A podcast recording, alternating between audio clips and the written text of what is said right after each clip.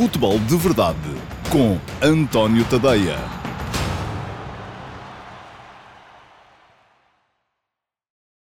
Olá, bom dia. Eu sou o António Tadeia e este é o Futebol de Verdade, edição número 17 para o dia 13 de agosto de 2019.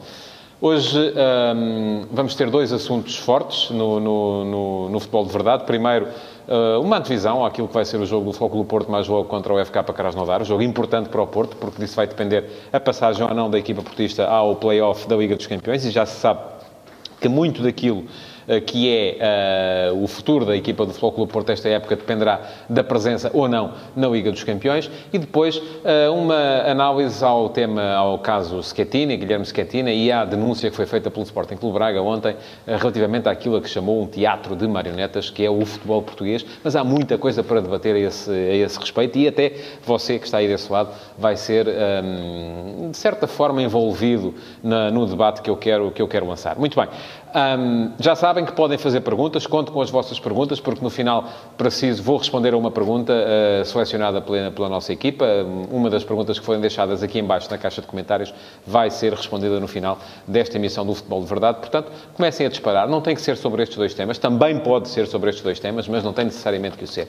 Comecemos então com o Flóculo Porto. Porto que vai jogar mais logo com o Krasnodar em casa uh, para uh, carimbar, assim se espera, a presença na, no play-off de apuramento para a Liga dos Campeões. O Porto já ganhou o jogo fora, ganhou por 1 a 0 na Rússia. Um, na altura eu tinha dito e mantenho que se viesse de lá pelo menos um empate já não era, já era bom, não era mau resultado, ganhando ainda melhor, como é natural. Mas atenção, Sérgio Conceição tem razão quando disse, e disse-o na conferência de imprensa brevíssima que uh, deu ontem, que uh, o 1 a 0 é um resultado uh, traiçoeiro e perigoso. E porquê? porque uh, um golo coloca, do adversário coloca tudo igual, coloca tudo na mesma. E aí já se sabe que uma equipa que entra a ganhar por 1 a 0 no jogo em casa e acaba por sofrer um golo, fica com a desvantagem psicológica e fica por baixo naquilo que é a luta da eliminatória, uh, mesmo estando a eliminatória empatada. Portanto, o Porto tem que entrar concentrado, focado e, sobretudo, melhor do que entrou no jogo contra o Gil Vicente. Um, o jogo contra o Gil Vicente, já sei, podem dizer-me, foi um jogo em que o Porto uh, achava que seriam favas contadas. Em condições normais, o Porto teria ganho aquele jogo porque teve situações de gol mais do que suficientes para poder adiantar-se no marcador e não o fez. Mas isto também tem muito a ver com aquilo que é esta equipa do Porto. É uma equipa que um, não é propriamente um modelo de precisão na altura da definição, seja do último passo, seja, sobretudo, da finalização. Já se sabe que aqueles avançados são uh, muito fortes em, algumas, uh, em alguns aspectos do jogo, no jogo sem bola, na desmarcação, na, no combate, na velocidade explosiva, mas não são propriamente dos mais fortes naquilo que toca a definição, seja o tal último passo, seja, sobretudo, a finalização, o remate à baliza. Nem Marega, nem Soares, uh, Zé Luís, eu acho que é um bocadinho melhor, Fábio Silva tem a ideia de que é bastante melhor, mas aí está, não tem as características que têm os outros. e aqui também caberá um bocadinho a Sérgio Conceição perceber o que é que ele quer para a equipa. Se quer um avançado mais uh, clínico, um jogador melhor na finalização, mas que não dá à equipa aquilo que os outros dão, a tal velocidade explosiva, a tal capacidade de exploração da profundidade, ou se quer um jogador, se calhar mais aliado do jogo, se calhar que não está, uh, não contribui tanto uh, para o coletivo em termos nem defensivos, nem de, de capacidade de choque, mas que depois assegura que quando a bola aparece lá na zona mais quente, ele acaba por conseguir metê-la dentro da baliza. Isso Depende muito, disso depende muito aquilo que é o modelo uh, preconizado por Sérgio Conceição e, por alguma razão, o Porto tem sido uma equipa quase sempre fiel ao mesmo perfil dos jogadores uh, que tem no ataque, desde que tem Sérgio Conceição, pelo menos.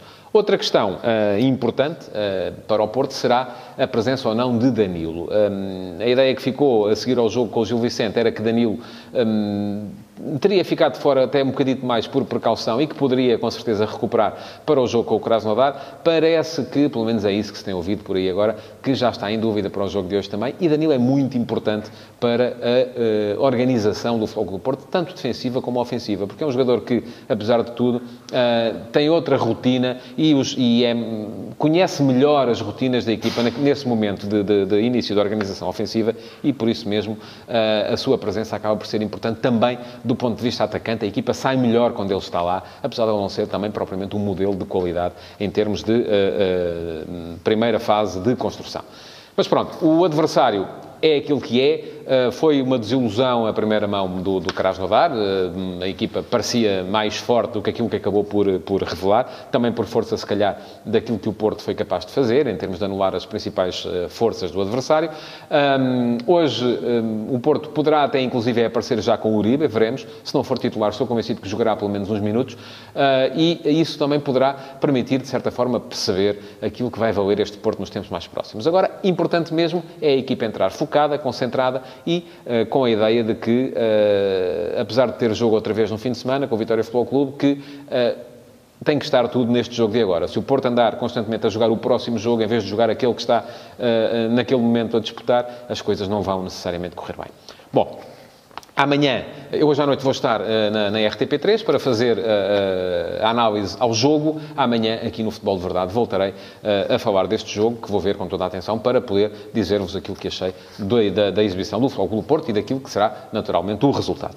Passamos ao segundo tema do dia, o caso Schettini. O caso Schettini explica-se muito rapidamente. O Sporting Clube Braga um, terá tido interesse na contratação de Guilherme Schettini, o avançado brasileiro do Santa Clara, terá mandatado um conjunto de empresários para falarem com ah, o empresário do jogador ah, para negociar essa transferência e terá recebido a resposta de que o jogador estaria disponível por ah, um milhão e meio de euros.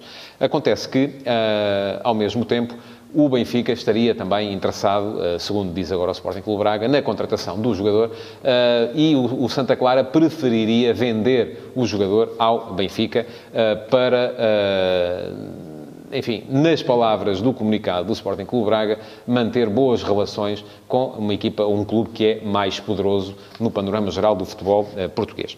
Isto, naturalmente, eh, pronuncia um caso eh, mais ou menos evidente, a ser tudo verdade, conforme o Sporting Clube Braga está a dizer, pronuncia um caso mais ou menos evidente de eh, tráfico de influências, que é uma coisa que não é boa, necessariamente, não é? O tráfico de influências é algo que deve ser afastado, mas que faz parte da natureza humana. Uh, atenção, vamos ver. Uh, quantos de vós, e é isso que eu, que eu, que eu uh, gostava de perceber, quantos de vós não se esquecem propositadamente, enfim, são coisas de, uma, de um grau de gravidade muito inferior, como é claro, mas quantos de vós não se esquecem propositadamente de pôr o ticket do parquímetro no carro? Na esperança de não serem apanhados? Quantos de vós não fogem aos impostos? Quantos de vós não uh, fazem uma, uma compra e, uh, ou contratam um serviço em casa e preferem não passar fatura para não pagar o IVA? Quantos de vós não recebem sem, pagar, sem passar fatura também para não ter que declarar no IRS? Enfim, tudo isto são, à luz da lei, crimes. Uns são mais graves, outros são menos graves. Aquele de que estamos a falar, a ser verdade, e aquilo que o Braga insinua é que o Santa Clara estaria receoso de gerar má vontade do Benfica porque não saberia o que é que vinha daí depois, é particularmente grave a ser naturalmente verdadeiro. Agora, aquilo que temos que ter em conta também é o fator paixão, que no futebol torna tudo muito mais difícil é que no futebol, e basta ver, eu falei, o, o meu último passo, das da manhã, das 8 da manhã, foi sobre este assunto e foi centrado mais naquilo que é a figura de António Salvador, eh, porque, francamente, estranhei que António Salvador, de repente, apareça a rebelar-se contra uh, aquilo que ele agora diz que é o poder do Benfica, quando durante muito tempo foi um aliado próximo do Luís Filipe Vieira, aliás, são amigos, são parceiros de negócios fora do futebol, uh, e isso, para mim, encerrou aqui alguma uh, curiosidade. Uh, era importante perceber o que é que mudou em António Salvador para que ele, de repente, passe a querer assumir-se como a voz da regeneração contra aquilo que ele considera que é a tal influência nefasta do Benfica no teatro de marionetas, a que ele chama que é o futebol português. Mas a questão aqui tem a ver com paixão. E, ora bem, paixão a paixão faz com que no futebol hum, todos vós que estão aí desse lado também achem que uh, o que os outros fazem é sempre particularmente grave. Aquilo que fazem os do nosso clube é sempre uma cabala do mundo contra nós. E basta perguntar, basta ver os comentários. Eu, durante algum.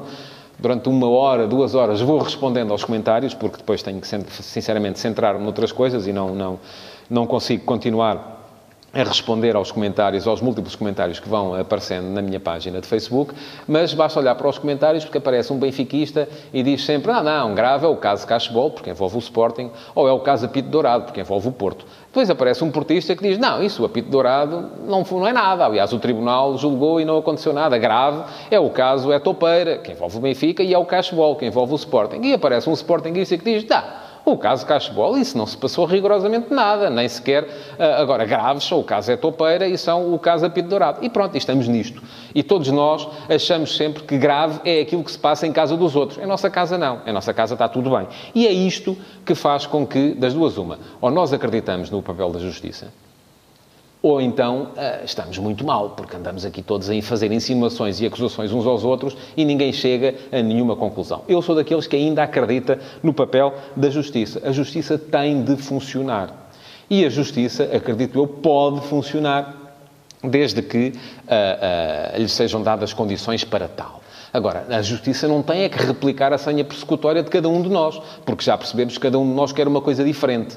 Cada um de nós quer uma coisa que sirva aos interesses das nossas cores e não serve uma coisa que, que, que, que sirva aos interesses, ainda que indiretamente, das cores dos adversários. E isto também tem muito a ver, eh, e é aí que eu quero chegar também, com o papel do jornalismo e daquilo que tem sido o jornalismo sobre futebol em Portugal nos últimos anos. E tem muito a ver também um, com o facto de cada vez mais os portugueses estarem habituados a ver o futebol pelos óculos coloridos dos comentadores engajados que aparecem nos programas de televisão. Os programas de televisão têm sempre um comentador do Benfica, um comentador do Porto, um comentador do Sporting e cada um de nós, adepto, acaba por se rever naquilo que é a posição do comentador das nossas cores. E então achamos sempre que os outros são muito maus e os nossos é que são muito bons. O jornalismo não é isso. É bom que se diga. O jornalismo quer-se, primeiro que tudo, uh, uh, e sobretudo, independente. E quer-se independente de duas formas. Independente das instituições e independente financeiramente.